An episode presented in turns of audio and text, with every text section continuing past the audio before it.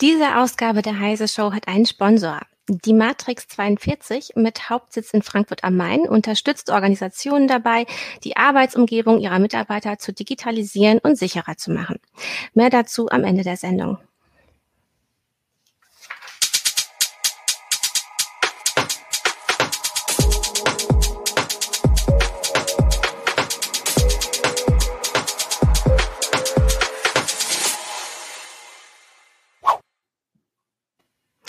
Hallo, herzlich willkommen zu einer neuen heiße Show. Wir möchten heute über Fotografie, äh, Fotografie sprechen, äh, insbesondere die Herbstfotografie. Als Gäste habe ich dabei Sophia Zimmermann von der CT Fotografie. Hallo. Hallo. Und Nikolas Alexander Otto, einen Landschaftsfotografen, der uns hier Rede und Antwort stellen kann, äh, stehen kann. Hallo. Hi. Hallo Nikolas. Ich bin Christina Bär aus dem Newsroom äh, von Heise Online. Ja, unser Thema ist Herbstfotografie, anspruchsvolle Lichtverhältnisse beherrschen. Anspruchsvolle Lichtverhältnisse. Ich glaube, jeder weiß, was gemeint ist. Im Herbst ist es manchmal sehr diesig, dann kann es wieder sehr hell sein. Das Wetter, wenn es ein typischer Herbst ist, kann sehr schwanken zwischen ganz trocken oder auch sehr, sehr feucht. Nebel steigt auf in den Wäldern. Und auch das kann man mit Fotografie festhalten. Ähm, das ganz Besondere sind, glaube ich, die Lichtverhältnisse und die Wetterverhältnisse. Oder was ist da so eure Meinung als Experten dazu, Sophia und Nikolas? Also der Herbst ist natürlich fotografisch eigentlich eine viel reizvollere ähm, Jahreszeit als der Sommer, weil man hat sehr, man hat eine sehr lange Zeit von weichem goldenen Licht, mit dem man wirklich sehr, sehr stimmungsvoll, äh, ähm, stimmungsvolle Bilder erschaffen kann. Ähm, und man hat vor allem dafür auch ein bisschen mehr Zeit als im Sommer, weil die Übergänge fließender sind. Eigentlich ist es für uns die coolste Jahreszeit, finde ich. Nikolas? Ja. Dem würde ich mich auf jeden Fall anschließen. Also im Vergleich zum Sommer hat man auf der einen Seite die Möglichkeit, eben ähm, wechselhaftere Lichtbedingungen zu bekommen und auch wechselhaftere Wetterbedingungen. Und gerade wie du schon gesagt hast, also Nebel, ähm, teilweise verhangenes Wetter, was schön für Wald ist. Natürlich hat man auch den Vorteil, dass die Bäume dann alle wesentlich interessanter sind, weil sie halt eben gelb oder verschiedene Schattierungen von gelb haben und rot und etc. pp. Ist also ein bisschen farbiger und gleichermaßen ist es halt so, dass man nicht die ganze Zeit wie im Sommer ähm, nur, naja, sagen wir mal, blauen Himmel mit weißen Wölkchen bekommt, was jetzt für die meisten Landschaftsfotografen relativ langweilig ist, wahrscheinlich eher. Also, also ist auf jeden Fall die schönste Zeit. Es ist aber wahrscheinlich eben auch anspruchsvoller, weil es so unterschiedlich sein kann, oder? Ähm, also ich persönlich würde sagen, anspruchsvoll ist aber so ein bisschen ähm, relativ. Also ich meine, es ist genauso anspruchsvoll, ähm, jetzt wenn man einen blauen Himmel hat, ein vernünftiges Foto zu machen. Ähm, und dementsprechend äh, irgendwie das, naja, sagen wir mal, sinnvoll einzusetzen. Und der Herbst ist dahingehend anspruchsvoller, dass man, man bekommt zwar bessere Möglichkeiten sozusagen, aber diese Möglichkeiten dann auch zielsetzend ähm, umzusetzen, ist halt ein bisschen schwieriger. Also ich würde schon sagen, dass natürlich wechselhafte Wetterbedingungen eher so ein bisschen mehr Anspruch stellen, nicht nur an den Fotografen, sondern vor allen Dingen auch an das Equipment was so ein bisschen ähm, mhm. man so ein bisschen aufpassen muss. Und auf der anderen Seite ist es halt schon so, dass bestimmte Lichtsituationen, wie zum Beispiel eine ähm, Nebel und dann Morgensonne im Nebel, einen vielleicht schon vor, vor Herausforderungen stellen, die der Sommer jetzt zum Beispiel nicht bereithält für einen, ja. Okay, also ich, was ich mir auch mal ähm, so vor Augen halte, ist, dass man ja so im kleinen Bereich, im Makrobereich auch viel machen kann, also bunte Pilze und sowas im Herbst mhm. fotografieren. Also da muss man Makrofotografie gut beherrschen. Oder man hat eben diese großen Landschaftsbilder. Und da muss man doch wahrscheinlich was ganz anderes können, oder?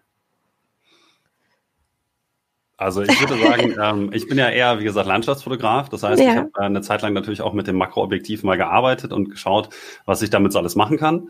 Ähm, auf der anderen Seite ist es schon so, dass ich natürlich als Mann für die größeren Landschaften dann eher natürlich auch darüber sprechen kann. Ähm, Makro für mich persönlich ist äh, schon ein bisschen anspruchsvoller, gerade wenn man, sag ich mal, in die äh, Bereiche eindringt, wo man dann sagt, okay, ich möchte jetzt das Bild von vorne bis hinten scharf haben, wo man dann halt mit Focus Stacking arbeiten muss, äh, selber noch einen Ringblitz mitnehmen muss. Das eins ist schon ein bisschen komplizierter. Jetzt ist natürlich die Frage, ähm, wenn man ein unbewegtes Objekt hat, zum Beispiel ein Pilz oder bestimmte Blätter oder sowas, also was, wo man auch relativ nah ran muss, ähm, dass man dann aber, wenn es unbewegt ist, eben einfach die Blende weit schließen kann oder so. Das ist jetzt vielleicht noch nicht ganz so kompliziert, aber ich sag mal so, man kommt relativ schnell in die Bereiche, wo es dann komplizierter wird. Wobei ich jetzt aber eher sagen würde, dass ich das zum Beispiel jetzt auf Käfer oder auf Blüten oder ähm, beispielsweise einzelne Insekten jetzt auf der Blüte oder so beziehen würde. Ja, ja. Sophia? Ja, wobei ja auch, dass wenn man jetzt an dieses an diese etwas diffuseren Lichtstimmungen im, im Herbst denkt, wobei das eigentlich auch eine sehr dankbare ähm, sehr, sehr dankbare Stimmung ist, um, um Details einzufangen und vielleicht auch mal bewusst Details einzufangen, eben im Herbst. Pilze oder Blattstrukturen, bei denen man dann auch sehr schön Farben und Strukturen eben bei dieser Lichtsituation rausarbeiten kann. Und zwar über das, über, über eine, über in diesem kleinen Maße eben größere Fläche, weil man eben äh, weniger grelle, äh, grelle äh, ausgefressene Bildbereiche hat oder e, weniger harte Schatten. Also ähm, das bietet für die Makrofotografie eigentlich sehr schöne Möglichkeiten, sich auch auszuprobieren. Also wenn man jetzt, wenn man Liebhaber für Makrofotografie hat, mhm. können die im Herbst da glücklich werden oder eben Landschaftsfotografie, große Weiten fotografieren. Ähm, jeder, jeder hat im Herbst, kann ein schönes Motiv finden. Ähm, Nikolas, du hast auch mhm. einen ähm, Instagram-Account, äh, auf den wir hier auch verweisen. Ähm, man kann dich finden einfach unter Nikolas Alexander Otto. Und du hast ähm, auch eine Bildschirmfreigabe gemacht, damit wir ein bisschen was sehen können. Also die, die jetzt zuschauen, können jetzt kurz betrachten, was du so machst und vielleicht magst du erklären, ähm, wie das, wie du diese Bilder, wie, wie die entstehen konnten. Okay, ähm, also ich habe jetzt einfach mal als allererstes äh, eine klassische Herbstansicht, die wohl ein bisschen bekannter ist, schon den meisten ähm, aus der sächsischen Schweiz. Ihr seht hier unten natürlich den äh, Feed, da habe ich noch ein paar mehr. Dieser Blick hier ähm, ist traditionell eigentlich einer, der nah an der Bastei liegt. Ich sage jetzt natürlich vielleicht nicht genau den Namen, damit nicht äh, morgen da direkt 20 Stative stehen, aber der ist nicht schwer zu finden, sagen wir es mal so. Ähm, und das ist zum Beispiel so eine Aufnahme, bei der jetzt hier ganz wichtig ist, ähm, auf der einen Seite fand ich persönlich, dass die Stimmung, also man hat hier so einen, so einen relativ starken Dunst, der sich halt häufig entwickelt ähm, und meistens dann auch direkt zu ähm, richtigen Bodennebel sozusagen übergeht und dann später auch zu dickeren Nebelschwanen, was in der Elbe halt normal ist, weil die Elbe hier unten, man sieht sie so kleines bisschen hier hinten noch mit im Bild, ähm, da durch den Feuchtigkeitseintrag halt ein sehr, sehr niedrigen, äh, einen sehr, sehr hohen Taupunkt äh, produzieren kann. Und dann hat man halt hier auf der einen Seite noch so ein paar kleine Birken mit ein bisschen ähm, Gelb dazu und die Sonne eben über den Nebelschwaden. Und das Ganze war relativ komplex dahingehend, dass es natürlich nicht ganz einfach ist, das hier zu fotografieren. Eben, man sieht es, ähm, dass es nicht aus einer Aufnahme zu, äh, aus einer Aufnahme besteht, sondern das waren verschiedenste Belichtungen, die ich da zusammenbauen musste, um einen halbwegs realistischen Look irgendwie zu kreieren. Weil es natürlich schon so ist, dass man einmal durch die Gegenlichtperspektive eben einen sehr, sehr hohen Dynamikumfang hat. Und auf der anderen Seite kommt es halt auch dazu, dass durch den Nebel man halt die Kontrastkante direkt unterhalb der Sonne, die hier ja um, oben rechts, äh, oben links im Bild ist, hat. Und das ist immer nicht ganz einfach. Das habe ich dann manuell im Prinzip in Photoshop zusammenbauen müssen, um dieses Ergebnis auch nur nah irgendwie an das ranzubekommen, wie es dann wirklich vor Ort auch aussah. Ähm, das heißt, hier ist natürlich nicht nur die Herbststimmung eigentlich das, was das ganze Bild in Anführungsstrichen ein bisschen komplexer macht, sondern eben die Kombination eben aus Nebel und Sonne. Und ähm, das ist jetzt halt nicht wie bei einer normalen Nebelstrahlen. Ähm, Aufnahme, sondern in dem Fall ist es halt wirklich so, dass man ähm, die Nebelsituation so einschätzen kann, dass der Dunst, der hier bis zum Horizont durchgeht, eben nicht stark genug ist, um irgendwelche Strahlen zu werfen oder die Sonne komplett zu blockieren. Weshalb ich dann halt gewartet habe, bis die Sonne oberhalb dieser Nebelschwaden beziehungsweise dieses Taldunstes äh, aufgetaucht ist. Und das war halt schon relativ schwierig. Allerdings ist es so, dass gerade durch die Herbstfarben noch so kleine Farbspots auch hier auf der rechten Seite, das äh, des Tales aufgetaucht sind, die sozusagen da ein kleines bisschen Gegengewicht ähm, liefern. Man muss natürlich auch immer schauen, dass man die Farbe des Herbstlaubs irgendwie sinnvoll mit einsetzen kann. Und hier hat sich das glücklicherweise ganz gut zusammengefügt, ähm, dass auf der rechten Seite einmal natürlich auch hier noch diese Steinformation, die man hier unten rechts noch mit sieht, bei diesem Talblick ein bisschen das Gegengewicht zu dem eigentlich sonst sehr linkslastigen Bild aufgebaut werden kann. Ja. Sophia? Das das ist ja aber auch sehr, solche Sachen sind ja auch sehr vorbereitungsintensiv. Das ist ja auch kein äh, Foto, was man mal eben so nebenbei macht. Ähm, das hast du ja sicherlich auch äh, von langer Hand geplant, oder? Ähm, es geht. Also ich muss sagen, ähm, das ist an einem Morgen entstanden. Am Abend äh, fing mein Workshop dort an. Und ich bin halt einen Tag beziehungsweise zwei Tage früher angereist, damit ich halt selber nochmal ein bisschen fotografieren kann und ich habe den Workshop im Prinzip schon so gelegt, dass die Lichtstimmung natürlich dann dementsprechend und auch die Vegetationsperiode so ist, dass ich mit meinen Teilnehmern vor Ort eben äh, gute Verhältnisse vorfinde und ich wusste halt direkt im Vorhinein, wann und wo die Sonne aufgehen wird. Also sowas plane ich schon. Dieses Bild explizit ist jetzt nicht demnach so geplant gewesen, dass ich sagte, okay, an dem Morgen muss ich unbedingt an die Stelle. Das ist eher so, dass ich eine Koordinatensammlung habe im Prinzip und dann immer gegeben den Umständen, die vor Ort vorherrschen, mir die richtigen Koordinaten aussuchen kann. Und hier ist es jetzt so, dass natürlich, ich überlege gerade, es müsste auch Ende Oktober gewesen sein letzten Jahres, ähm, dass ich natürlich dann vorher schaue, wo die Sonne in etwa aufgeht und dann kann ich das übertragen auf die Topografie der Landschaft. Das heißt natürlich, bevor ich da hingekommen bin, wusste ich, okay, die Sonne wird in etwa in dem Kader aufgehen über diesen Säulen. Ähm, damit kann ich dann auf jeden Fall ganz gut arbeiten. Und die Vegetationsperiode ist halt Ende Oktober. Hoffentlich, das schwankt natürlich immer so ein bisschen, hoffentlich so weit, dass ähm, gerade Birken und Lärchen auf jeden Fall schon ein schön gelbes Blau, äh, Laub beziehungsweise Nadelwerk haben, ja. Also du hast es im Grunde eigentlich doch ganz gut geplant. Du hast, wahrscheinlich läuft es eigentlich nur so bei dir mit, ne? Ja. ja, aber man merkt ja, was du jetzt gerade aufgeführt hast, woran du ähm, gedacht hast. Ne? Du hm. achtest auf die Vegetationsperiode, du achtest darauf, wann du dich da hinstellst, wo du dich hinstellst, du schaust, wie der Sonnenverlauf ist zu der Zeit. Ich glaube, Sophia ähm, hatte auch ein paar Tipps in Sachen Apps, die einem bei sowas helfen können. Ähm, kannst du die nennen? Genau, also da gibt's ja mittlerweile, das Internet ist voll mit kostenlosen und kostenpflichtigen Programmen, ähm, die die Sonnen- und Mondverläufe und alles Mögliche nachbieten. Das ist zum Beispiel ist so ein ganz bekanntes The Photographers App, äh, Ephemeris.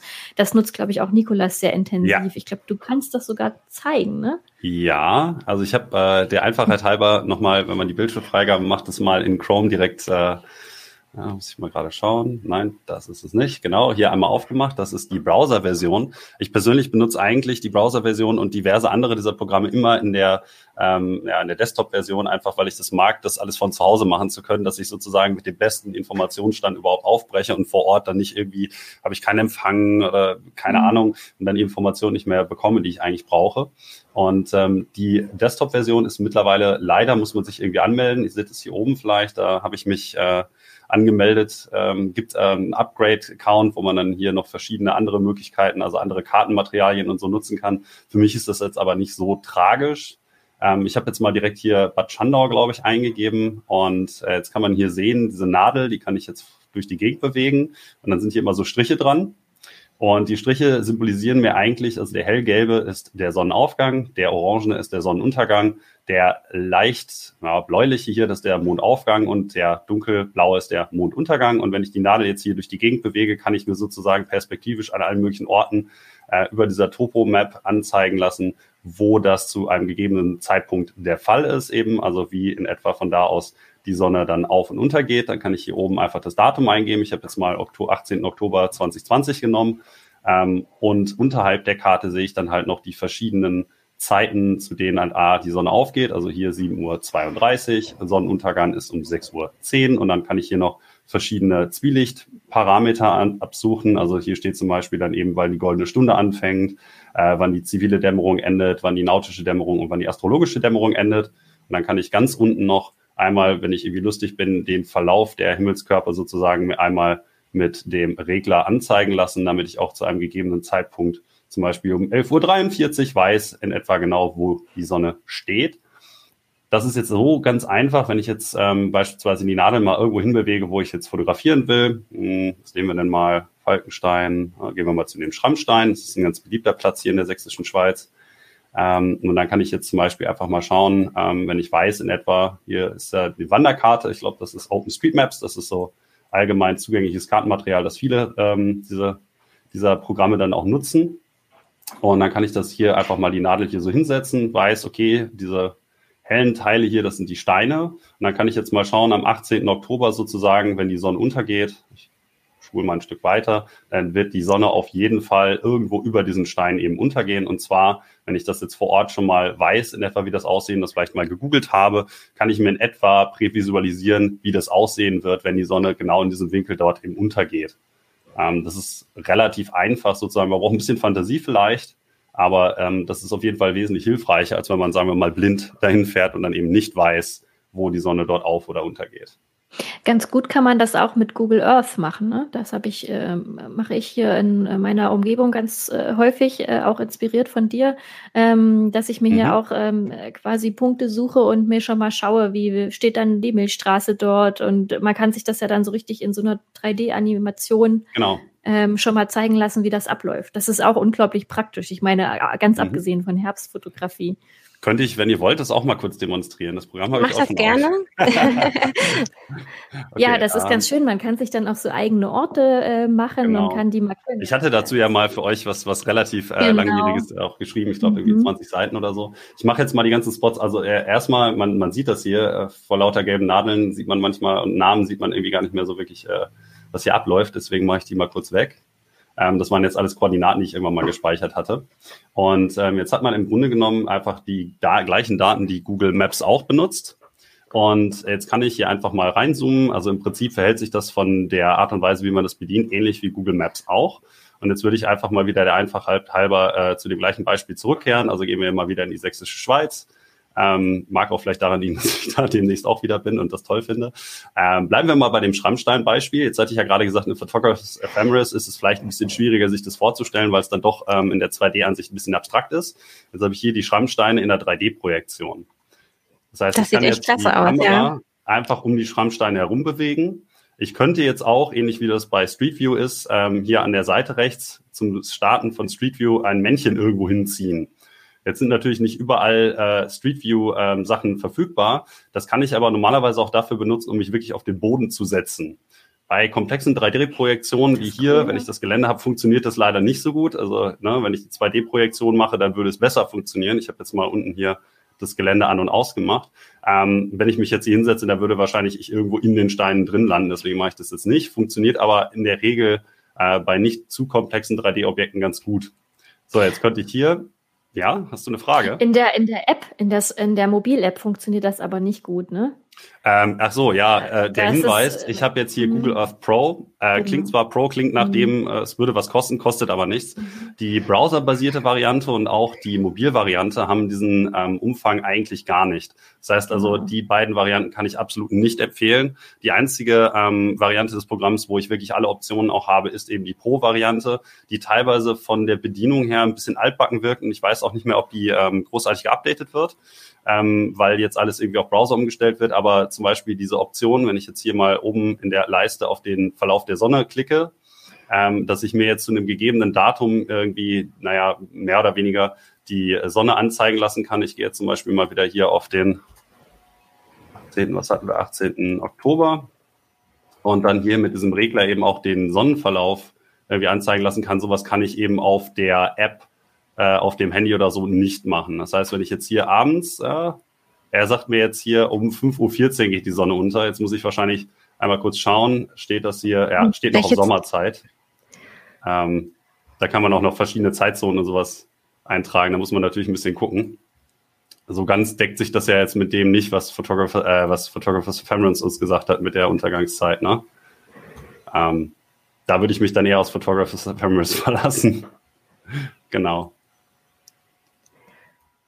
Aber es ist ja gut zu wissen, dass man das dann eher zu Hause planen muss, als dass man sich darauf verlassen kann, man nimmt ein äh, Tablet oder ein Handy mit und steht dann plötzlich da und es funktioniert alles nicht. Äh, ist natürlich immer so die Frage, je nachdem, wo man hingeht. Also in Deutschland, äh, wenn man nicht gerade ähm, O2 hat oder irgendwie, sagen wir mal, ein schlechteres Netz, dann hat man natürlich vor Ort vielleicht so guten Empfang, dass das funktionieren mag. Ähm, es gibt ja noch so Apps wie zum Beispiel Photopills, in denen man sowas auch ganz einfach nachschauen kann. Ähm, allerdings ist es schon so, dass ich persönlich immer mit der Sicherheit hingehen will, dass ich sozusagen die Informationen vorher schon zusammengetragen habe und dementsprechend dann vor Ort nicht nochmal irgendwie den Ist-Zustand ähm, ja gut, den Ist-Zustand sieht man ja, aber sozusagen den, den Ist-Zustand dann abzurufen, wenn ich ihn vorher noch nicht im Kopf hatte. Also, dass ich darauf wirklich angewiesen bin, weil mal angenommen, man macht das jetzt nicht, dass man sagt, okay, ich fahre mal für ein Wochenende in die sächsische Schweiz, sondern ich fliege nach Grönland oder plane eine Fototour auf den Färöerinseln oder so und will halt schon vorher wissen, okay, bestimmte Ziele, die mir besonders wichtig sind, die ich mir angeschaut habe oder so, möchte ich eben zu besten Lichtkonditionen äh, fotografieren oder so, dann ist das ja schon so, dass man seinen Trip da ein bisschen drumherum plant. Also ich bin einer von den Leuten, ich bin sehr proaktiv äh, in meiner Fotografie und nicht besonders reaktiv. Also ich plane eben viel. Kann natürlich auch schief gehen, aber ich denke mir mal so, okay, man muss so ein bisschen dafür sorgen, dass man die äh, Success Rate sozusagen weiter hoch hält und die Failure Rate möglichst niedrig, einfach weil es ist ja ein Zeit- äh, ein Geldinvestment. Und dementsprechend ist es schon sinnvoll, finde ich, solche Sachen sich vorher mal anzuschauen, damit man nicht nachher überrascht wird von, ah ja, äh, ich wollte diesen Berg fotografieren, aber irgendwie funktioniert das nicht. Die Milchstraße ist ja irgendwie auf der anderen Seite und, und solche Geschichten. Also da gibt's ja ähm, die besten Möglichkeiten, sich auf solche Sachen dann vorzubereiten. Das äh, spart einem manchmal dann auch viel Geld und Zeit, ja. Ja, ähm, Johannes Samson Jung fragt gerade nochmal, wie die App heißt. Kannst du das nochmal genau sagen? Ähm, also wir haben jetzt die erste. Genau, die erste, das ist uh, The Photographer's Ephemeris. Der Name ist ein bisschen kryptisch. Ich weiß auch nicht. Hier heißt er jetzt nur noch Photo Ephemeris. Ähm, TPE wird es immer abgekürzt. Genau, TPE. Mhm. Gibt es auch ist für Android und äh, iOS und ich glaube, es mhm. gibt noch äh, eine 3D-Version, mit der man ja. sich das dann auch äh, simulieren kann, aber die ist, glaube ich, nur für iOS verfügbar, oder? Ähm, also ich habe sie mir bislang nicht gekauft, weil mhm. ich gehört habe von Kollegen, dass die Projektion, die 3D-Projektion halt nicht besonders gut sei. Und auf der anderen Seite ähm, dass es halt Riesenmengen Daten frisst und natürlich auch von der Bedienung auf so einem kleinen Smartphone eigentlich mhm. relativ unzureichend ist, weshalb ich das nach wie vor auf dem Desktop mit äh, Google mache. Und dieses Fotopilz hat meiner Meinung, hat meiner, äh, meiner Einschätzung nach auch so eine, so eine Augmented Reality Funktion, ne? Mit genau. Man sich das, die also das, die kann das auch. Das wäre noch eine weitere Alternative zu, genau. äh, The Photographers Ephemeris. Und Dazu muss man aber eigentlich immer vor Ort sein. Das heißt also, der mhm. benutzt im Prinzip die Geodaten des Handys. Ähm, und dann kann man wie eine Kamera im Prinzip einfach durch die Gegend leuchten. Der projiziert dann eben über die, ähm, die Realität sozusagen einfach nur ein Himmelsmuster. Und dann kann man halt die Verläufe sozusagen direkt in dem Verlauf des Kamerabildes sehen, was sehr, sehr praktisch ist, aber das funktioniert halt in der Regel eigentlich nur dann, wenn man direkt schon vor Ort ist. Also wenn man das nicht bereits sich vorher überlegt hat, wann man wohin will, dann wird man manchmal einfach von dem Ist-Zustand ein wenig überrascht, wenn es dann doch nicht so hundertprozentig funktioniert. Allerdings ähm, kann Photopilz genau wie Photographers Ephemeris das gleiche auch natürlich remote sozusagen ähm, über eine Satellitenkarte machen mit auch den Google-Satellitendaten. Das heißt, da kann man sich dann auch so eine Nadel setzen mit den verschiedenen Verläufen ähm, des Sonnenauf- und Untergangs. Aber diese Augmented Reality-Funktion funktioniert nur direkt vor Ort. Naja, und dann muss man ja noch, dann hat man das alles schön geplant und dann macht einem im Zweifelsfall dann das Wetter einen Strich durch die Rechnung. Das muss man ja im Herbst auch immer auf dem Schirm haben. Mhm. Also äh, da gibt's natürlich auch ganz viele Apps und ganz viele Vorhersagen, aber da kann man sich ja auch immer nicht drauf verlassen. Du machst das viel mit Webcams, ne? Ähm, ja, also durchaus, wenn ich jetzt ähm, zuletzt ähm, mal sage, naja gut, ich will jetzt mal bei mir in der Ort, also ich komme ja aus dem Ruhrgebiet, da kommt es eigentlich weniger vor, dass ich besonders, ähm, sagen wir mal, reaktiv bin, dass ich sage, okay, ich gucke jetzt auf die Webcam, ah, ich sehe, da ist Nebel, ich fahre jetzt mal dahin, weil ich meistens Anfahrtstrecken von über 100, 200, 300 noch mehr Kilometern habe, bis ich irgendwo bin, wo ich persönlich gerne fotografieren würde. Äh, das mag natürlich jemand anders sehen, aber es ist schon so, dass wenn ich ähm, irgendwie einen Workshop habe oder so, dass ich halt den Leuten dann sage, okay, ähm, geht mal schlafen oder so. Ich schaue dann morgens mal, äh, wie die Konditionen sind und im Zweifelsfall klingel ich euch sozusagen raus. Oder dass man halt abends schon mal schaut, ähm, auf einer Webcam jetzt, äh, okay, bilden sich da schon die ersten Nebelschleier irgendwo, ähm, weiß ich, okay, am nächsten Morgen wird Nebel sein. Ähm, und solche Sachen kann man sehr gut an ähm, diversen Webcams ablesen. Jetzt ist das natürlich nicht ganz einfach, mal Webcams dort zu finden, wo man fotografiert. Ähm, das ist ein bisschen komplizierter meistens. Also es gibt natürlich nicht überall die Webcam, die man jetzt gerade braucht. Aber es ist schon so, dass beispielsweise im Alpenvorland ähm, die Webcam, die man jetzt irgendwie oben auf dem äh, Wettersteingebirge hat oder so, einem schon Informationen darüber geben kann, ob in den Talniederungen irgendwo unterhalb des Gebirges halt äh, Nebel auftreten könnte. Genauso in der sächsischen Schweiz gibt es ein paar, die ganz praktisch sind. Ich habe jetzt mal ähm, zum Beispiel hier, äh, wenn ihr noch mal kurz meinen Bildschirm freigeben mögt, äh, das ist die Webcam von Königstein. Da gibt es jetzt auch einige. Also hier zum Beispiel, das ist genau das gleiche, Festung Königstein. Ähm, und da kann man eigentlich sogar, ich finde, die, der, das Linke hier ähm, ist sogar ganz hübsch. Ich weiß nicht, ich kann das mhm. mal ein bisschen, äh, das Bild will da nicht mit vergrößern. Na gut, aber ähm, man kann sogar auf der linken Seite irgendwie ganz schön sehen, das ist sogar eigentlich schon fast ein Fotokader, was man ganz gut machen kann. Ähm, jetzt ist hier zum Beispiel dann so die Sache, dass man da eben auch nachts, weil da viel Beleuchtung ist, schon ganz gut sehen kann, eben, ob unten im Elbtal Nebel sein wird. Ähm, und dann würde ich halt zum Beispiel morgens die Leute dann ähm, definitiv rausklingeln und sagen, ey Leute, ähm, so um 5 Uhr ist Wake-up-Call, ich gehe jetzt mit euch irgendwie da hinten, äh, sieht man hier auf die Lilienstein. Ähm, und von da aus dann kann man sehr schön äh, fotografieren. Dazu habe ich auch ein passendes Bild, um einmal zu demonstrieren, wie das dann aussieht, wenn das denn funktioniert. Und zwar ähm, haben wir da letztes Jahr das hier gemacht. Ähm, das hat ganz gut ausgesehen, beziehungsweise ein bisschen in Richtung Sonne sah es Ja, um es so für aus. die Zuhörer einmal zu erklären, also man sieht jetzt so ein, ein paar Wipfel, ne, ein paar Wipfel, das macht ja gar mhm. nichts. Und ähm, richtige Nebelschwaden, die dann noch so über den und in den Baumwipfeln hängen. Also das, die kleinen Hügel gucken so ein bisschen aus diesem Nebelmeer hervor und alles ist so eher orange, orangelich gelb durch die Sonne angestrahlt von oben. Ja. Aber das ist auch mehr als ein Bild, oder? Ähm, nee, das ist in der mhm. Tat nur ein Bild. Das ist, ähm, das war relativ, also es sind beides lediglich ein Bild. Ähm, da war die dynamische Reichweite jetzt nicht so hoch. Die Sonne war zu dem Zeitpunkt, das sieht man so ein bisschen, weil die äh, Sonne ja hier schon oben so einen leichten Schein hat, schon ähm, ne, über dem Horizont und die Schatten sind jetzt ähm, gegebenenfalls hier schon relativ konturlos.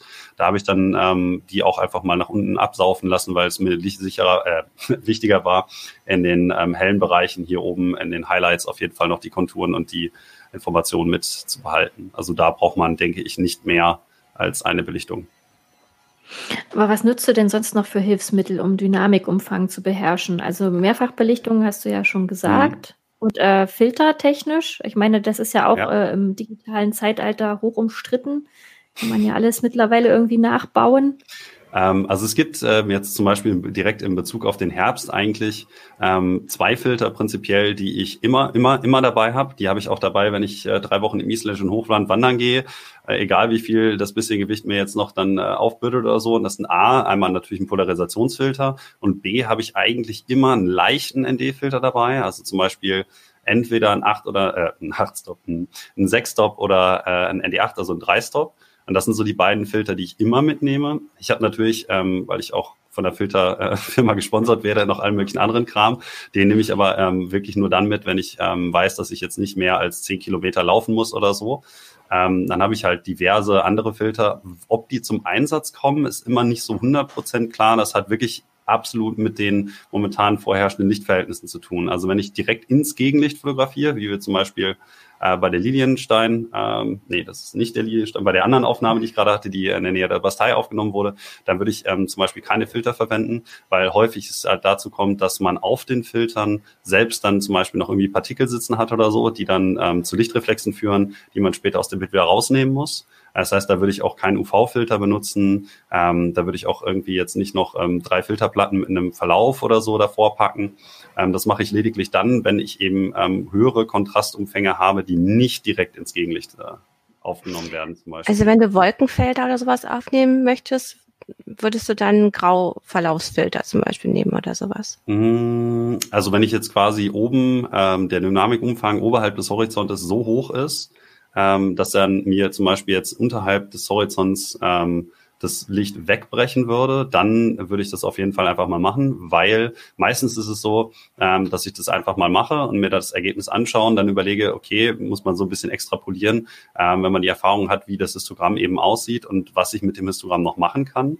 Äh, teilweise ist es auch so, dass ich ähm, jetzt nicht nur verschiedene Aufnahmen zusammenbaue, sondern dass ich halt einen Filter benutze, zum Beispiel, das ist jetzt so Medium Grad, also mit einem ähm, relativ weichen Verlauf, also nicht, nicht äh, ganz hart und den dann trotzdem noch benutze, um verschiedene Belichtungen zu machen und die später dann zusammenzusetzen, sozusagen, dass die Software es schon ein bisschen einfacher hat oder so. Also das kann man auch miteinander kombinieren. Das mache ich auch eigentlich ganz gerne, sozusagen, dass ich immer die Möglichkeit habe, die größtmögliche Lichtmenge aufzunehmen, weil es ist natürlich schon so, dass wenn ich jetzt ein Bild mache, und denke, okay, das sieht gut aus. Ich dann aber irgendwie zu Hause am Rechner merke, naja, irgendwie sind die Highlights dann doch nicht so ganz perfekt. Vielleicht habe ich an dem Histogramm irgendwie in der, im Eifer des Gefechts irgendwas übersehen oder dass ich immer noch ein bisschen mehr mache, dass ich immer noch eine Belichtung unterbelichte, immer noch mal eine überbelichte, damit ich auf jeden Fall die Datenmenge habe, die ich wirklich im Endeffekt brauche und nicht irgendwie auf einmal mir denke, ah, verdammt, äh, da ist mir irgendwas durch die Lappen gegangen, so nach dem Motto, also better safe than sorry. Und deswegen kombiniere ich das manchmal auch. Kannst du mal so ein Histogramm zeigen von einem Bild, wo ähm, sich das jetzt mal ähm, anbietet? Ja, da muss ich mal kurz sagen, schauen. worauf du da. Ähm, was nehme ich denn dann mal? Ich guck mal gerade 2000. Ah, das muss ich jetzt mal einen kurzen Augenblick suchen. Ja, wir haben auch eine Frage ähm, aus dem Publikum. Gigapixel ähm, fragt, sag doch mal kurz was zur Beugung. Nicht, dass einer mehr als Blende 8 benutzt, Smiley. Zwinker, Zwinker-Smiley. ähm, okay, magst du da kurz was zu sagen? Dann suche ich so lange äh, das Beispiel. Also ich äh, finde, dass man, äh, ja, sicherlich ist das ein Thema, aber ähm, ich denke, ab Blende 11 und 16 kann man mit äh, vielen Kamerasystemen noch ganz gut nutzen. Sicherlich kommt das immer drauf an, was man da gerade, ähm, äh, was man da mit was man da gerade fotografiert, aber mit einem Vollformatsystem denke ich mal, es sind sind äh, große Blenden gar kein Problem. Also gerade in der Landschaftsfotografie ähm, sollte man da schon auch höher gehen können und sich dann keine Sorgen machen. Ja, also ich würde da ähm, ein bisschen zu äh, beitragen. Das hat ja immer so ein bisschen A, was damit zu tun, äh, wie die Anfangsblende des Objektivs ist. Ja. Also wenn ich jetzt ein Objektiv habe, was mit einer, was ich 5 6 er Blende oder so anfängt, wenn ich dann F11 habe, dann wird es garantiert ein bisschen schärfer sein äh, und weniger Beugungsunschärfe haben als ein Objektiv, was bei Blende 1.8 anfängt, die dann meistens bei 16 auch schon aufhören. Ähm, dazu gehört aber auch, dass es einfach eine Frage ist, was ein Objektiv man benutzt. Also wenn ich mir jetzt eine Kit-Linse nehme und dann mit F16 oder F22 fotografiere, dann würde ich schon davon ausgehen, dass die Beugungsunschärfe ein bisschen drastischer ist. Und einfach weil die Verarbeitung der Blende auch nicht so optimal ist, wahrscheinlich dann, dass da Unschärfen auftreten können. Aber wenn ich jetzt beispielsweise mit einem um ein blödes Beispiel zu nennen, irgendwie also ein Sigma 1418 oder so fotografiere und das auf 16 stelle, was die Endblende ist, habe ich da nach wie vor eigentlich keine besonders großen Probleme mit, ähm, da irgendwie ein scharfes Bild rauszubekommen, weil die Verarbeitung einfach dementsprechend auch ein bisschen besser ist. Das ist natürlich immer so eine physikalische Größe, mit der heutzutage auch dann äh, gerade in der Landschaftsfotografie so ein bisschen, sage ich mal, ich sag mal, das ist so, so ein Angstbegriff, irgendwie so, oh mein Gott, ich darf das nicht. Aber im Grunde genommen ist halt auch immer die Frage, das ist so ein Trade-off. Wenn ich jetzt aber meinen Sonnenstern unbedingt noch größer haben will, dann muss ich die Blende weiter schließen. Wenn ich mehr Tiefenschärfe haben will, brauche ich halt auch die geschlossene Blende genauso. Und dann ist halt immer die Frage, ähm, weil es ein Kompromiss ist, ob ich das in Kauf nehme, dass mein Bild vielleicht minimal global ein wenig unschärfer ist. Je nachdem, dann muss man natürlich auch einfach vielleicht die, ähm, das Objektiv einfach nehmen, was man hat und dann einfach mal ähm, sozusagen durchfotografieren, die Blende immer weiter schließen und dann halt schauen, ob das überhaupt signifikant ins Gewicht fällt für einen persönlich. Das ist ja immer so eine Sache, ähm, wie, wie sozusagen die Akzeptanz für die Schärfe ist äh, und wie man das ganz gerne selber dann handhaben möchte. Also gerade so ein bisschen weichere Bilder können ja auch eine sehr schöne Stimmung erzeugen, also wenn es nicht ganz scharf ist. Ähm, ja, also sowas ähm, finde ich eigentlich immer ganz interessant, aber normalerweise würde ich das dann eher dadurch machen, dass ich zum Beispiel äh, eine Mehrfachbelichtung mache ähm, oder aber die Kamera intendiert bewege. Ähm, sozusagen, ich finde immer nicht intendierte Schärfe oder ein Bild, bei dem ich nicht sehen kann, dass es sozusagen Absicht war. Beispielsweise, wir haben einen sehr scharfen Vordergrund, ähm, der dann nachher schärfer zum Hintergrund zu unserem Hauptsujet leitet oder sowas. Dann wirkt das für mich sonst immer ein bisschen unperfekt. Ähm, ist natürlich in der Zeit von, von Instagram oder so ein bisschen schwieriger, sowas überhaupt beurteilen zu können, aus so kleinen Mini-Mosaiken, aber. Mm. Ja. Zumal das Bild ja ähm, weich ist, glaube ich, auch so ein schwieriger Begriff. Also wenn man da mal richtig reingeht, diese, das, das, das, ist, das ist nicht weich, sondern das ist, hat so eine, so eine Unsauberkeit. Dann, du hast dann so ein bisschen so den Effekt von, naja, das ist jetzt übertrieben, aber so ein bisschen so ein Doppelbilder-Effekt, wenn du da mhm. in diese, und das sieht dann schon falsch aus eher. Oder falsch ist vielleicht auch das richtige Wort, aber das ist, das ist, also das ist nicht weich. Weichheit kann ja manchmal auch ge gewollt sein, ne? Bei, bei Porträts, bei Porträtaufnahmen beispielsweise. Aber ähm, das wirkt dann wirklich, als ob das ein Fehler ist. Ja. Ein Objektivfehler. Okay. Ja. Genau, unser Zuschauer möchte sich gerne noch weiter darüber, glaube ich, austauschen, aber das, ja. wir sind jetzt ja schon sehr darauf eingegangen. Ich meine, ansonsten musst du noch mal gucken, Nikolas, ob du mit seinen mhm. Kommentaren, ob du da dir was rausgreifen möchtest. Du müsstest das nur am besten mit vorlesen, damit alle, die auch nachher zuhören, das mitkriegen, was er gefragt hat. Um,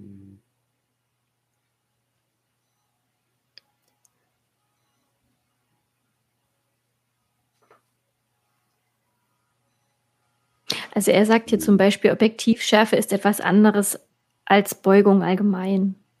Ja gut, das ist natürlich jetzt nicht, äh, nicht gerade falsch. Also es geht ja bei der Beugungsunschärfe, wenn ich das physikalisch richtig im Kopf habe, darum, dass die ähm, Photonen, die an der Blende vorbeigehen, sozusagen leicht abgelenkt werden und nachher dann nicht mehr korrekt zusammengebündelt auf dem Sensor ankommen. Ich bin jetzt natürlich kein Physiker, dementsprechend lehne ich mich da jetzt schon vielleicht ein bisschen weiter aus dem Fenster, aber dass sozusagen die, ähm, die Blende, je weiter sie geschlossen wird, sozusagen der Anteil an den Photonen, die direkt an der Blende Kontakt haben und der Springen abgeleitet werden, immer ein bisschen größer werden Vergleich, verglichen zu denen, die halt noch normal gerade durch die Blende durchgehen. Das heißt also, es ist schon eine physikalische Größe, die eigentlich immer weiter wächst, je weiter man die Blende schließt. Ähm, aber wie gesagt, ich bin weder, äh, weder Physiker noch bin ich jemand, der Blenden, äh, wenn die entwirft, aber ja.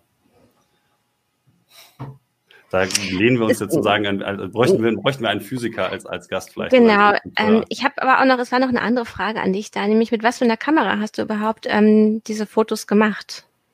Äh, gute Frage. Ähm, ich glaube, letztes du hast Jahr. Auch, mehrere auf jeden Fall, das ist ja klar. Ja, mittlerweile aber. klar. Ähm, Body, aber bei mir ist es so, ähm, das ist halt ein Werkzeug, dementsprechend spielt das jetzt für mich nicht die größte Rolle. Ich glaube, letztes Jahr auch, äh, wahrscheinlich mit einer Nikon D850 oder einer D750, weil momentan habe ich leider nichts anderes als Nikon.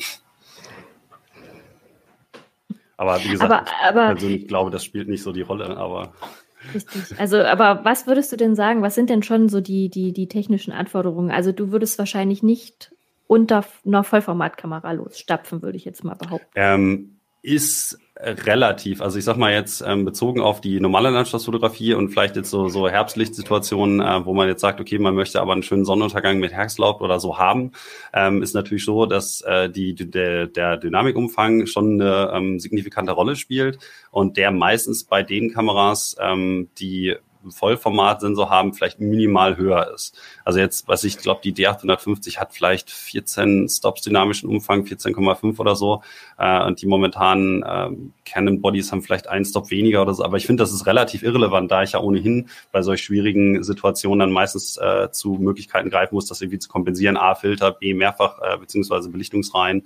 Ähm, und der Vollformatsensor spielt für mich eigentlich nur dahingehend eine Rolle, dass ich halt gelegentlich mal ein besseres Rauschverhalten habe. Das heißt, wenn ich jetzt irgendwie eine Tour nach Island oder auf die Lofoten mache und da wirklich dann ähm, Nordlichter fotografiere oder so, was ich sehr gerne tue, ähm, dann spielt das eine Rolle. Aber ansonsten, ich kenne so viele von meinen Kollegen auch, die dann irgendwann gesagt haben, naja, Vollformat, es ist schwerer, größer, es ist komplizierter zu benutzen. Ähm, und die sind halt einfach sozusagen wieder irgendwann zur APS-C zurück, weil die APS-C-Sensoren ja mittlerweile jetzt auch eigentlich nicht so viel schlechter sind, man aber dafür einfach wesentlich leichteres und auch teilweise günstigeres Equipment bekommt. Also ich habe da auch schon drüber nachgedacht, aber irgendwie habe ich bis jetzt auch nicht die Notwendigkeit gesehen, mich sozusagen da zurückzuentwickeln, in Anführungsstrichen.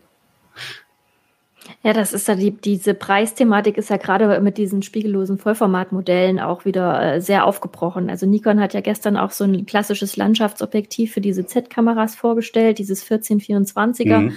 das ja wahrscheinlich auch jemanden wie dich äh, sehr anspricht mit durchgehender Blende 8.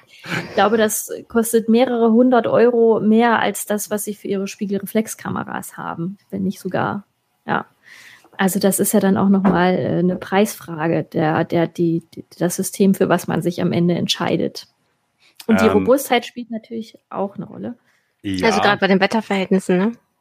Also man muss aber dazu sagen, ähm, ich habe das jetzt neulich wieder gesehen, ähm, um ein konkretes Beispiel zu geben, diese Tatsache, dass bestimmte Bodies eben als wetterfest angesehen werden und andere wiederum nicht, ist, finde ich, immer ein bisschen Augenwischerei. Zum Beispiel ähm, ist es so, ich war jetzt in Island ähm, kürzlich und habe mit einem Kollegen fotografiert, der hat halt eine Systemkamera, eine relativ teure benutzt, die sozusagen nicht als wetterfest ausgeschrieben wurde. Und viele von meinen amerikanischen Kollegen, mit denen ich so gesprochen habe, die waren alle so, ja, ich habe die irgendwie in den Wasserfall gestellt und dann ging die halt aus und so, äh, okay.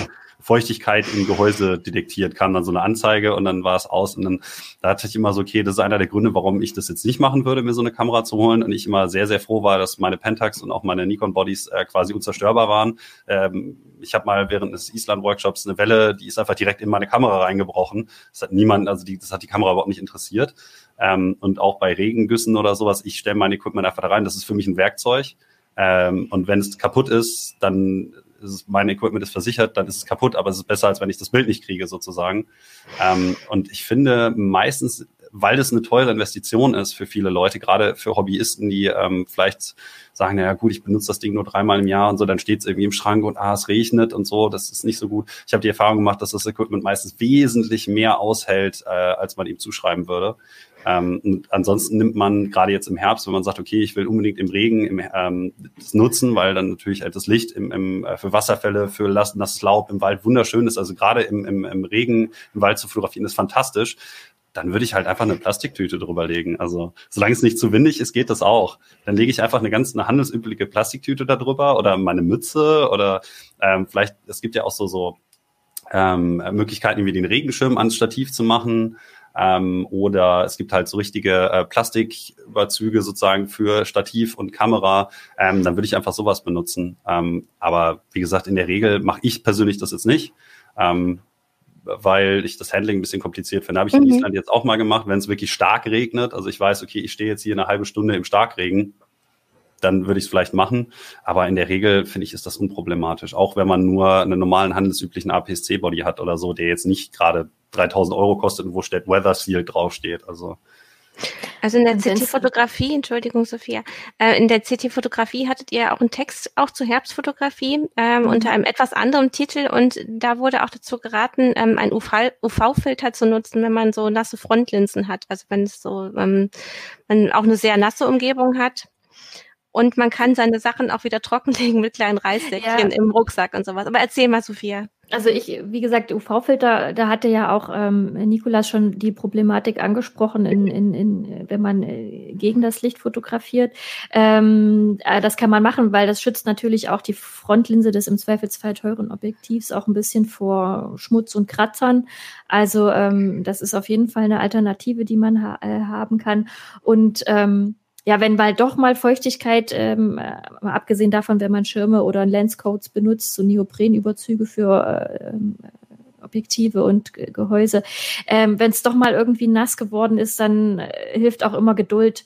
Also dann sofort äh, Speicherkarten und Akkus raus und alles. Ähm, erstmal alle Klappen öffnen und die, der Kamera einfach an einem warmen, trockenen Ort lange Ruhe gönnen und äh, sich dann, wenn man sich sicher ist, dass sie absolut trocken ist, äh, sich dann trauen, die wieder einzuschalten. Also das ist auch noch nicht äh, aller Tage Abend, wenn dann doch mal was passiert ist. Mhm. Patrick Plattes fragt hier, ähm, vielleicht könnten wir noch auf Kompositionsideen für Herbstfotografien eingehen, also gerade Farbe und Motive. Mhm. Also ja, ähm, also ist natürlich schon so. Ähm, das ist ja auch der Grund, warum wir am Anfang mal kurz gesagt hatten, dass eigentlich für Fotografen, finde ich persönlich auf jeden Fall, äh, Herbst die schönste äh, Möglichkeit ist zu fotografieren, dass eben gerade sich alles irgendwie anbietet, logischerweise, was irgendwie mit ähm, Wald zu tun hat. Ähm, es ist ja schon so, ähm, für mich persönlich jetzt, dass es in Deutschland hier oder da noch Waldstücke gibt, die eigentlich ganz hübsch aussehen, äh, bei denen man das halt, ähm, sage ich mal, zielsetzend einsetzen kann. Also man muss sich halt vielleicht vorher schon mal überlegen, okay, ähm, Birkenwald zum Beispiel ist so ein klassisches Beispiel, finde ich, der bei Herbst sehr schön aussieht, weil die halt schon ähm, einen weißen und äh, schwarzen Farbanteil eben in der Barke haben, äh, Borke. ähm, und dass man da zum Beispiel dann schauen kann, okay, ähm, dazu habe ich dann noch eben den Farbkontrast. Das heißt, ich habe ähm, Hell-Dunkel-Kontrast und eben Farbe-Nicht-Farbe-Kontrast. Ähm, und sowas kann man halt, finde ich, ganz gut zielsetzend einführen. Dann gibt es natürlich auch noch einfach die Möglichkeit, dass man schaut, okay, ähm, ich habe bestimmte Bäume, ähm, die sich halt ähm, vom Laub her ganz gut verhalten. Das ist zum Beispiel Lärchen. Wenn ich jetzt irgendwo weiß, es gibt irgendwo einen größeren Lärchenwald oder so, dann ist es natürlich sinnvoll, ähm, beispielsweise in der Schweiz oder so gibt es riesige Lärchenwälder, die jetzt mal leider auch schon alle bedroht sind vom Klimawandel, aber noch gibt es sie, ähm, dass man dann halt schaut, okay, ähm, zu welchem Zeitpunkt ist dann der Laubwechsel und dass man dann halt genau dahin fährt, weil man weiß, okay, ich bekomme zu der Zeit ähm, beispielsweise ähm, das Laub bzw. die Nadeln in Gelb und gleichermaßen habe ich aber vielleicht noch grünes Gras. Das heißt, dass man da ähm, einen Farbkontrast äh, nutzbar machen kann. Das hat natürlich viel damit zu tun, ähm, sozusagen wie man äh, das Bild im Prinzip dann angehen möchte, ob das auch das Hauptaugenmerk ist oder ob das lediglich ein Komplementärverhältnis ist. Also bei mir ist es schon so, ähm, dass ich halt meine Bilder eher nach ähm, Kompositionen ausrichte, dass ich halt weiß, ich brauche einen bestimmten Blick und der wird dann eben komplettiert dadurch, dass ich im Herbst bestimmte ähm, Möglichkeiten eben vorfinde, wie zum Beispiel ähm, Herbstlaub an bestimmten äh, Orten. Aber das heißt, dass die Fotografie für mich, weil ich ja meistens eher größere Landschaften fotografiere, nicht nur von der Saisonalität abhängig ist. Das heißt, wenn ich irgendwie etwas schaue, nach etwas schaue, was direkt nur im Herbst ist, dann muss man natürlich immer äh, gucken, dass man ähm, irgendwie, sag ich mal, das Herbstlaub irgendwie nutzbar machen kann, indem man es mit etwas anderem kontrastiert. Das kann ja auch Steine sein, beispielsweise, wenn ich in einem Bachlauf bin ähm, und weiß, okay, ähm, da stehen jetzt, ähm, weiß ich nicht, äh, Kastanien außenrum oder so, die haben ja wunderschöne ähm, Blätter, dass ich halt weiß, okay, hier könnte ich zum Beispiel mir drei Kastanienblätter nehmen und sagen, okay, ich habe jetzt hier graue Steine, da lege ich mir die da drauf, benutze den Polfilter und dann kann ich halt die sozusagen schön drapieren und eher so ein Stillleben machen. ähm, man muss sich immer überlegen, sozusagen, was im Prinzip nachher das Besondere an dem Bild sein soll. Ist es wirklich eine Landschaft? Ist es Herbst an sich sozusagen die saisonale äh, Spezifität der Blätter beispielsweise? Ist es eine bestimmte Licht- oder eine bestimmte ähm, Wettersituation, die ähm, größtenteils im Herbst halt vorliegt und dementsprechend dann eben schauen, wo man am besten fotografieren wollen würde? Ich finde ja auch, ähm, Entschuldigung, also durch die Erntezeit eben äh, Beeren und ähm, andere Früchte und alles sehr interessant, einfach weil die ja so, so eine starke Farbe haben. Also wenn man eher stärkere Farbenbild haben möchte, dann kann man, kann man wahrscheinlich bei, bei Sträuchern gucken und Apfelbäumen, Kürbisse.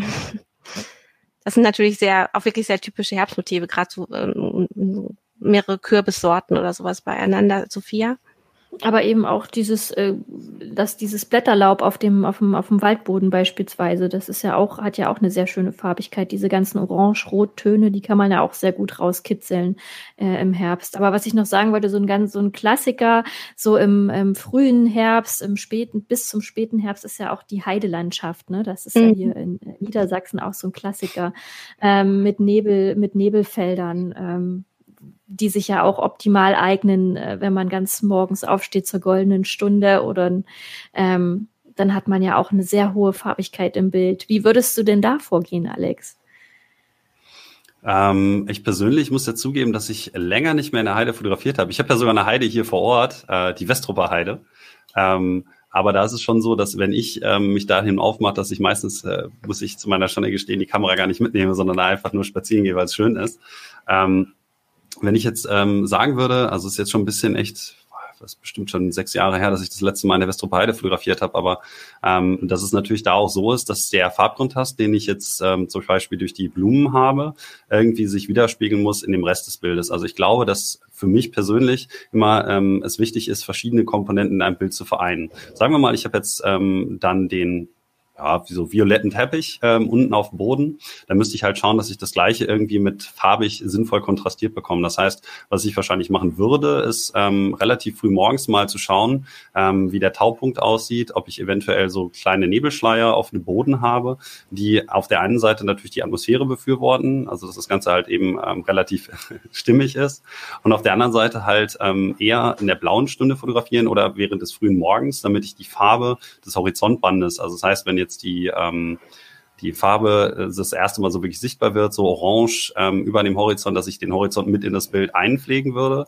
Auf der ähm, Seite, äh, auf der einen Seite halt als einfach nur als Farbkontrast, damit das Ganze ein bisschen farbiger wird und zusätzlich mir dann vielleicht noch die ein oder andere Birke dazu suchen würde als ähm, visuellen Anker dass ich halt irgendwie schaue, dass ich ähm, nicht nur die Heide fotografiere, sondern sozusagen die Heide in ihrem Gesamtkontext natürlich dann auch herbstlich irgendwie einfangen würde, weil ich finde halt Nebel, das ist immer so synonym im Prinzip für den Herbst eigentlich, wobei es natürlich auch im April oder im Sommer irgendwann äh, theoretisch natürlich auch Nebel gibt, aber dass man das Ganze sozusagen dann in Übereinstimmung bringen kann miteinander.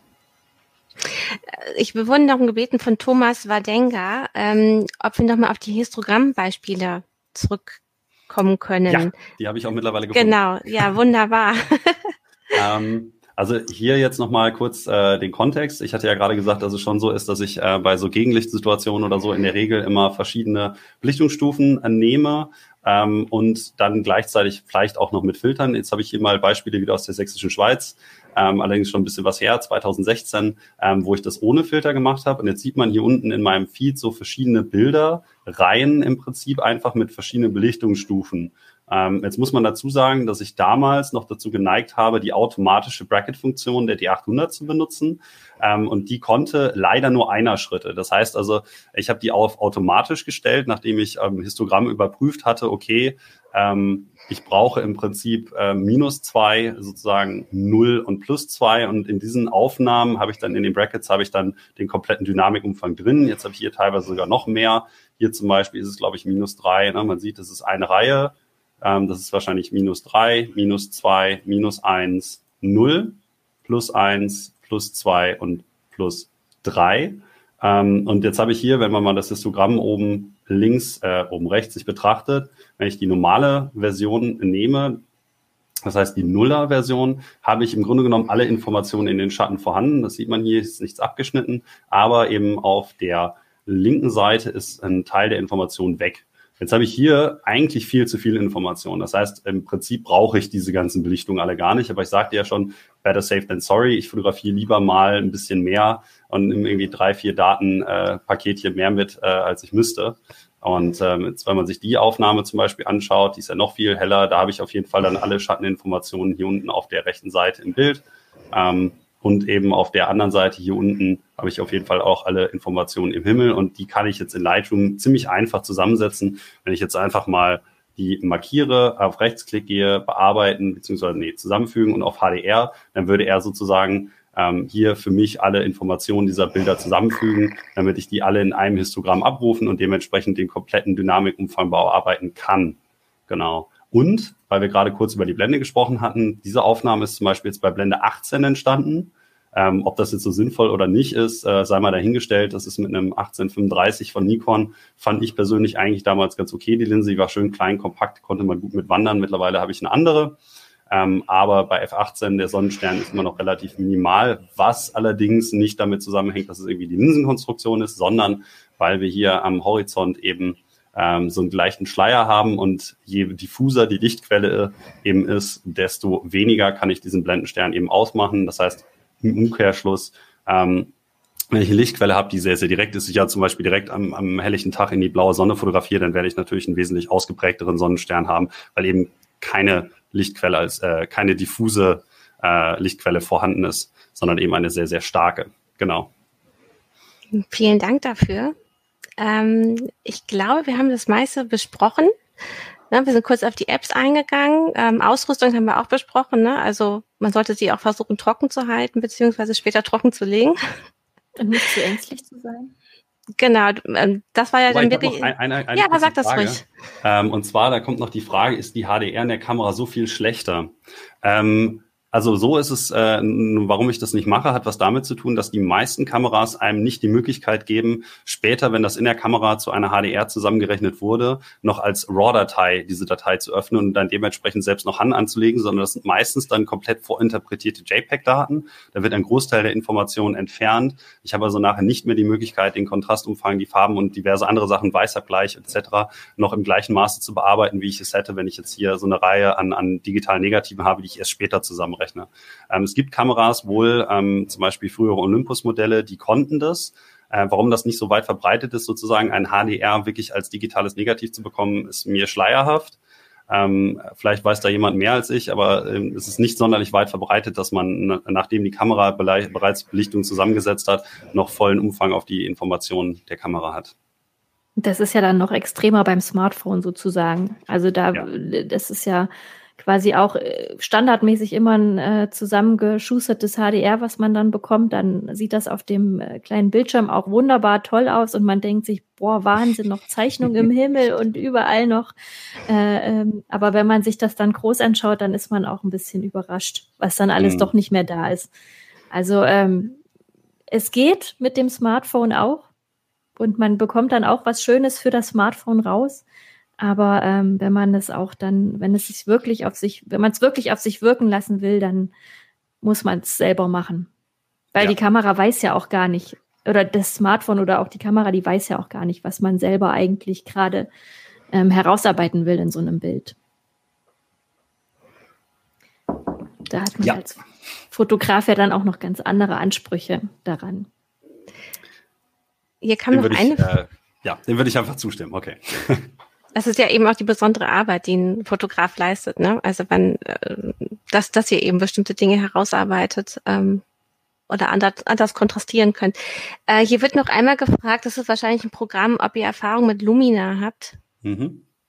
Soll ich da kurz was zu sagen? Ja, gerne. Also ich habe keine Erfahrung mit Lumina. Ähm, ich habe mal ähm, von Lumina, also ich habe mal eine Zeit lang äh, damit rumexperimentiert, einfach nur, weil das halt meine Klienten auch häufiger mal äh, gefragt haben. Ähm, ich persönlich würde jetzt eigentlich mal sagen, dass Lumina einen schlechteren Ruf hat, ähm, als es das verdient. Das ist ein Programm, was häufig vermarktet wurde als Lightroom bzw. Capture Raw Affinity.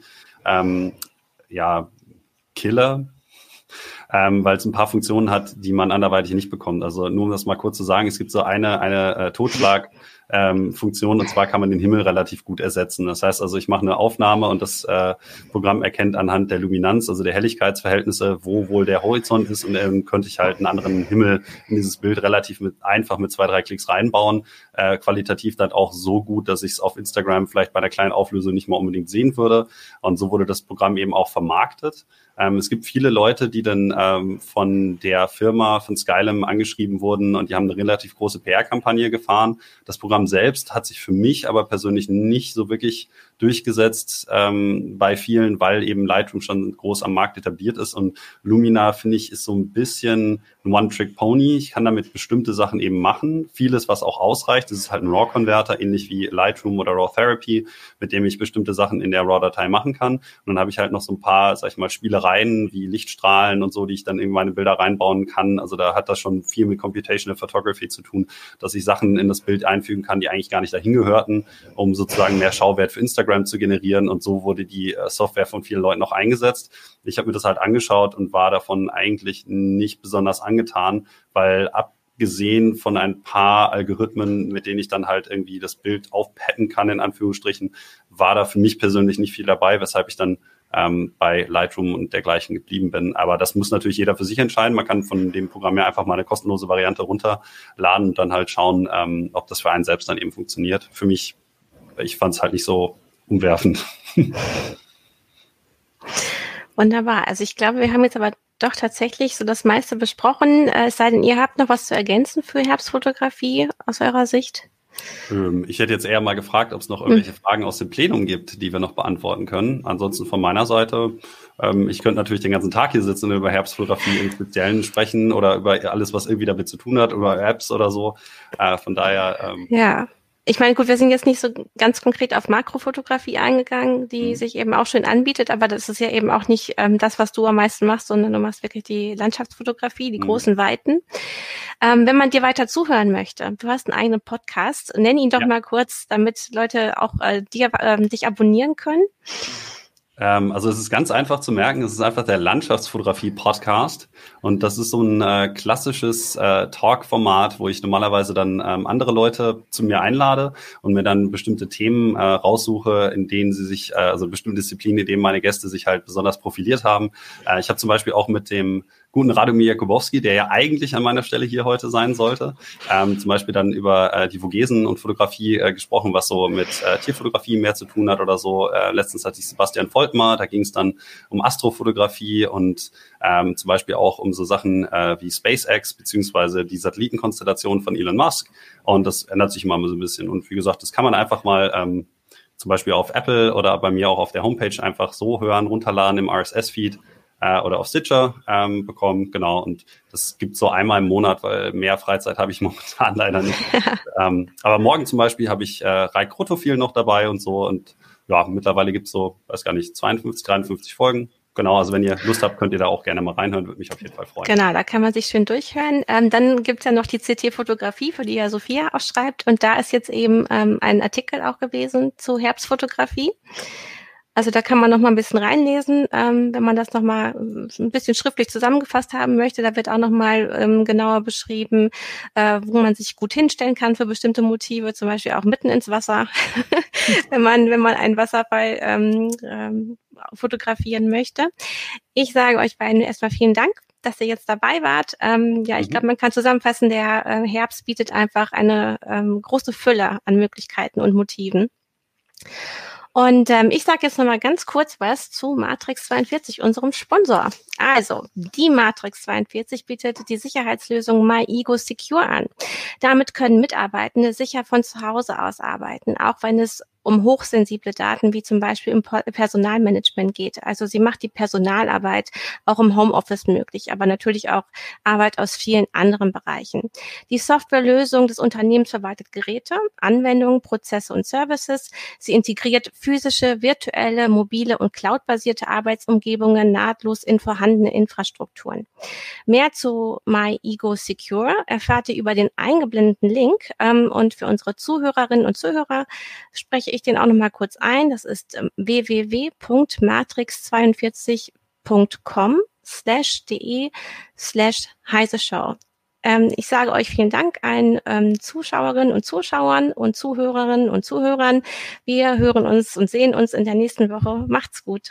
Tschüss. Ciao, ciao. ciao.